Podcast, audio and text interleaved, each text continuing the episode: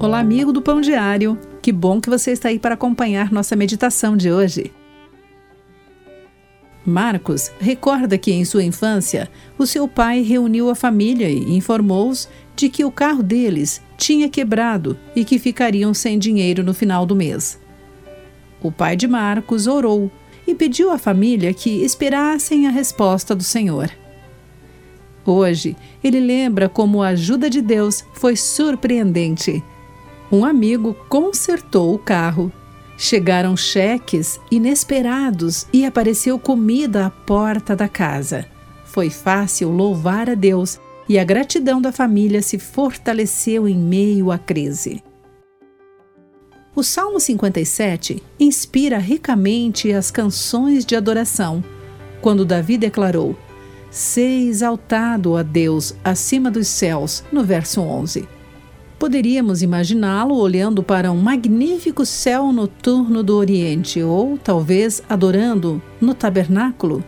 Mas, na verdade, Davi, temeroso por sua vida, escondera-se numa caverna. E no verso 4, o salmista disse: Acha-se a minha alma entre leões.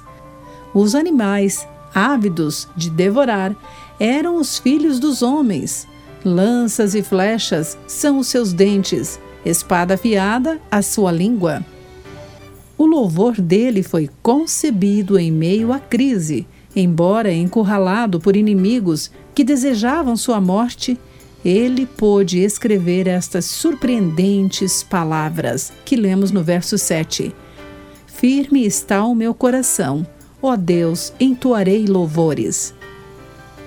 Seja qual for a crise que enfrentarmos hoje, busquemos a ajuda de Deus e vamos louvá-lo enquanto esperamos, confiantes em seu cuidado infinitamente criativo por nós.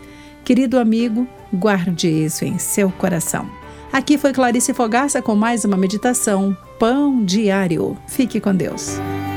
Acesse o nosso site pãodiário.org para conhecer nossos recursos e solicitar o seu devocional Pão Diário, nos escreva através do e-mail rádio@pãodiario.org.